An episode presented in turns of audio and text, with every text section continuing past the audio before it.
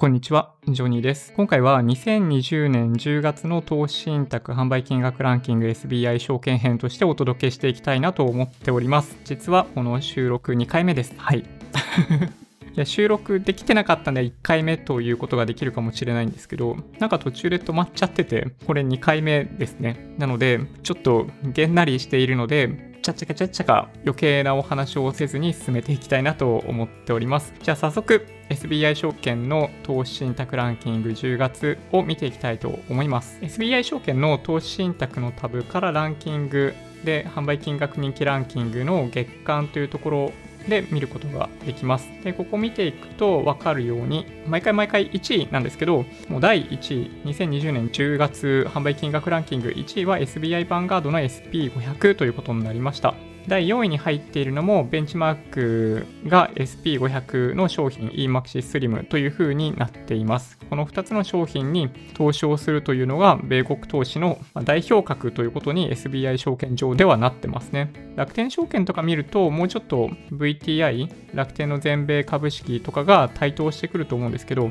現状 SBI 証券見るとこの2つが非常に強いですね。トータルリターン見ていただくとわかるんですけど、SBI ヴァンガードが5.7%、EMAXIS SLIM が5.92%ということで、直近1年間では EMAXIS SLIM の方がパフォーマンス良かったということになっています。これは以前にご紹介した通り、経費率が実際には結構違いがある。まあ、簡単に言うと、EMAXIS SLIM の方がトータルでの経費率が低いので SBI ヴァンガードよりも高いパフォーマンスになったということですね。信託報酬の差が0.0数パーセント、0.03%ぐらいであることを考えれば、経費率が 0. トータルでね、経費率が0.2%とか違いが出てくるっていうのは、ちょっと驚きかもしれないですね。これはあくまで過去1年間の動きだったりするんで、今後 SBI ヴァンガードの純資産が増えた状態で継続して発展していけば、拡大していけば、同じような経費率になっていくんじゃないかなという気がするんで、慌ててスイッチングとかする必要性はないので、ご注意くださいということです。第1位が SBI ヴァンガード SP500 で第4位 EMAXI Slim SP500 ということになっておりました。で第2位に入ってきているのが SBI 日本株4.3ブルですね。ブルベアファンドということになっているんで、手出し無用ということになります。トータルリターンもマイナス35.69%となっていて、ブルファンドで日経225はプラス過去1年間でプラスになっているにもかかわらず、ブルベアファンドはマイナスになっているというような状態なので、ブルベアファンドはやめましょうと。短期取引でブルベアファンドみたいなものを使いたいんだとしたら、ETF を使うことを ETF を使うことをお勧めします。レバレッジかかっている商品として、ブルベアファンドと日光の3倍3分法とか USA360 とかと比較される同じようなもんじゃないかというふうに思われる方もいらっしゃるんですけど中身は結構違いますね全然違うものだと思った方がいいと思います4.3ブルはあくまで昨日と今日の値動きの4.3倍の昨日と今日の値動きが4.3倍になるように仕組まれている商品なので、まあ、そこは間違いない方がいいかなと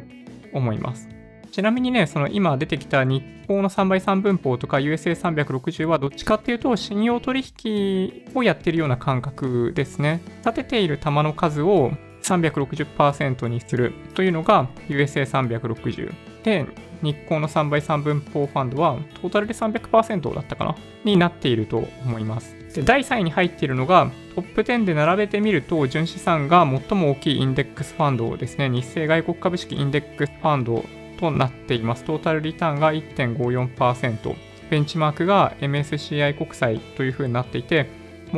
最も純資産総額が大きいインデックスファンドなんじゃないかなと思います。先進国株式、20カ国の先進国に対して投資する商品で SP500 みたいに米国一極集中みたいな感じではなく較的おすすめしやすい商品になってます。ただ、日本が含まれていないので、日本に対しても投資をしたいという方は別で日本株は買わないといけないということになります。で4位は先ほどお話ししたんで、1個飛ばして第5位がレオスひふみプラスですね。アクティブファンドなんで、トータルリターン非常に高いとはいえ、僕はお勧めしないですね。高いパフォーマンスの時もあれば、高くないパフォーマンスの時もあるというのが、まあ当たり前といえば当たり前なんだけど、アクティブファンドの特徴という風にもなっていたりするんで、注意した方がいいかなと思います。やっぱね、20年、30年とか投資するつもりであれば、アクティブファンドは選びにくいと思うんだけどね、まあ、それも含めて理解した上で投資するっていうのはありかなと思いますけどね。はい。そこを別に僕は止めにはいかないです。で、第6位に入っているのが日本株3.8ベアですね。ブルベアファンドになっているんで、2位に入っているブルファンドと、まあ、同じような感じですね。はい。僕はお勧めしませんということです。第7位が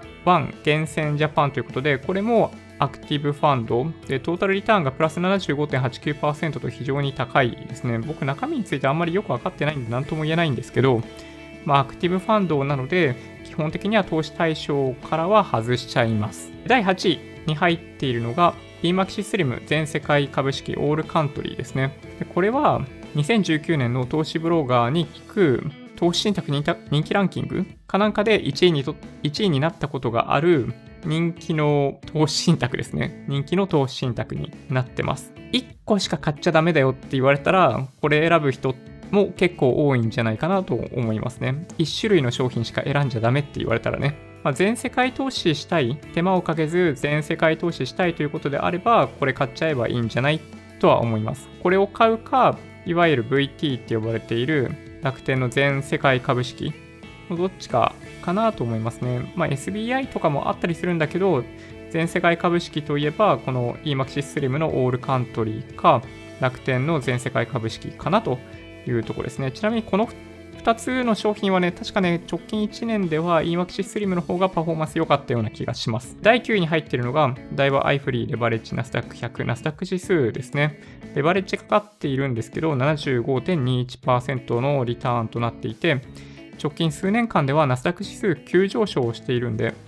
本当にパフォーマンスが高い、そして人気もかなりあるファンドになってます。ただし、いわゆるその GAFA とか呼ばれているような銘柄が占める割合が非常に高い。これね、ちょっと忘れちゃったけど50%ぐらいだったかもしれないんですよね。50%超えるぐらいだったかもしれない。もしかしたら、そういうトップのテック企業が占める割合が非常に高いので、ワクチンができるとか治療薬ができるっていうタイミングでは結構荒れるんじゃないかなと思ってます。ナスダック指数に投資したいっていう方すごい多くてご質問もいただくんだけど、ちょっと今から投資するのはやめた方がいいと僕は思っています。第10位に入っているのが三菱 UFJ EMAXI SLIM 先進国株式インデックスということで、これは内容としては第3位に入っている日清の外国株式インデックスファンドと同じですね。はい。会社が違うだけ、ベンチマークは同じ。トータルリターンも0.03%しか違くないんで、まあ、誤差ですね。トラッキングエラーとかで0.0数パーセントぐらいは出ちゃったりとかするんで、あんま気にする必要はないかなと思います。はい。で今回はね、ランキングをお届けしてきたんですけど、実は11位以降ご紹介はしないんですが、19位に日清の J リートインデックスファンドが入っています。これを見て、ちょっとね、EMAXI SLIM の国内リート2019年の秋に蘇生された商品なんですけど、この2つの商品を比べていってみたいと思っています。ベンチマークは東証リート指数ということですね。東証リート指数は2018年ぐらいから2019年の秋ぐらいまですごい上昇して2019年の各資産クラスで分けてみた時の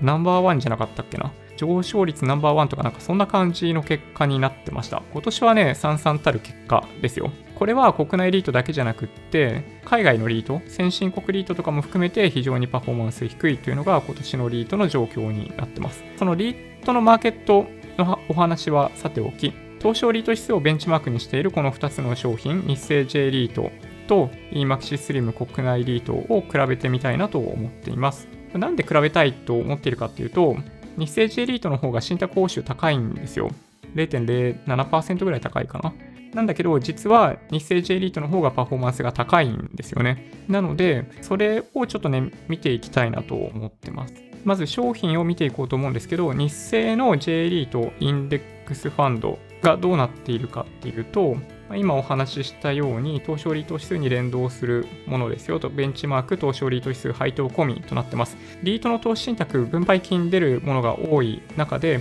再投資型となっています。設定日、蘇生された日が2013年の6月28日ということで、まあ、実は7年以上の歴史があるファンドです。実際僕がね、2019年までに J リートに投資をしていたのはこの商品ですね。EMAXIS Slim が、まあ、できてきたんで、まあ、今後国内リートに投資するときはどっちにしようかなって結構悩むところはあります。信託報酬は日清が0.275%となってます。対して EMAXIS Slim の国内リートは、ベンチマークは同じ東証リート指数配当込みとなっていて、再投資してくれます。設定日が2019年の10月31日ということで、ちょうど1年間ぐらいですね。運用報告書が出てなくって、経費率最終的にどうなったのかっていうのはよくわかんないんですけど、信託報酬は0.187%というふうになっています。今の2つの商品比べると0.275%が日清だったんで、0.083%ぐらい EMAXIS Slim の方が信託報酬低いんですよ。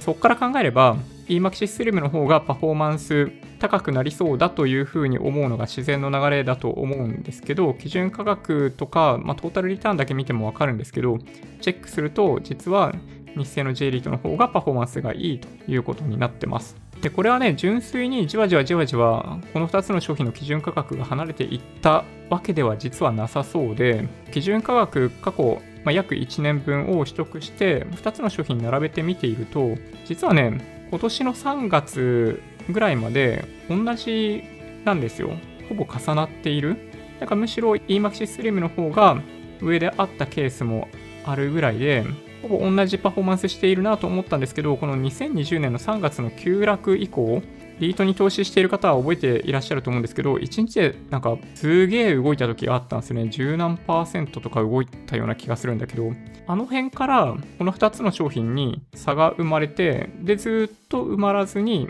で、そこからずっとこの2つの商品に生まれた差は、差が埋まらずに、直近の11月頭まで来ているという感じですね。ちなみにどれぐらい差があるかというと、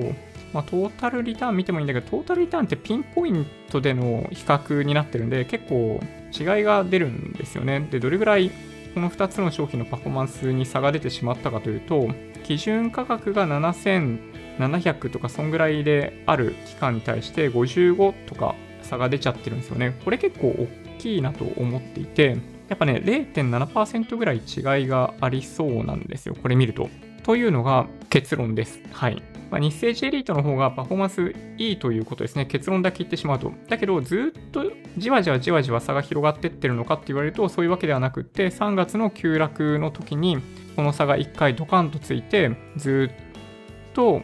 変わらない状態が続いているということですね。なので、国内リートに投資したい時に日清を選べばいいという風な話をしているわけではないです。はい。あくまで過去1年間でだいたい 0. 何パーセントっていう差がついてしまったというのは基準価格から見えている事実だと思います。信託報酬だけ見ると逆なので、ちょっと納得いかない結果かなと思いますね。EMAXIS Slim は基本的に業界最安水準を目指しているので、この結果はなかなか悩ましいんじゃないかなと思います。まあ原因はおそらく、まあ一つはね、純資産総額の少なさから来るんではないかなと思うんですけど、まあ、ただ、さっきグラフ見ていただいて分かったと思うんですけど、2020年の3月ぐらいに一気に差がついちゃってるんで、まあ、なんかあったかなってとこですね。はい。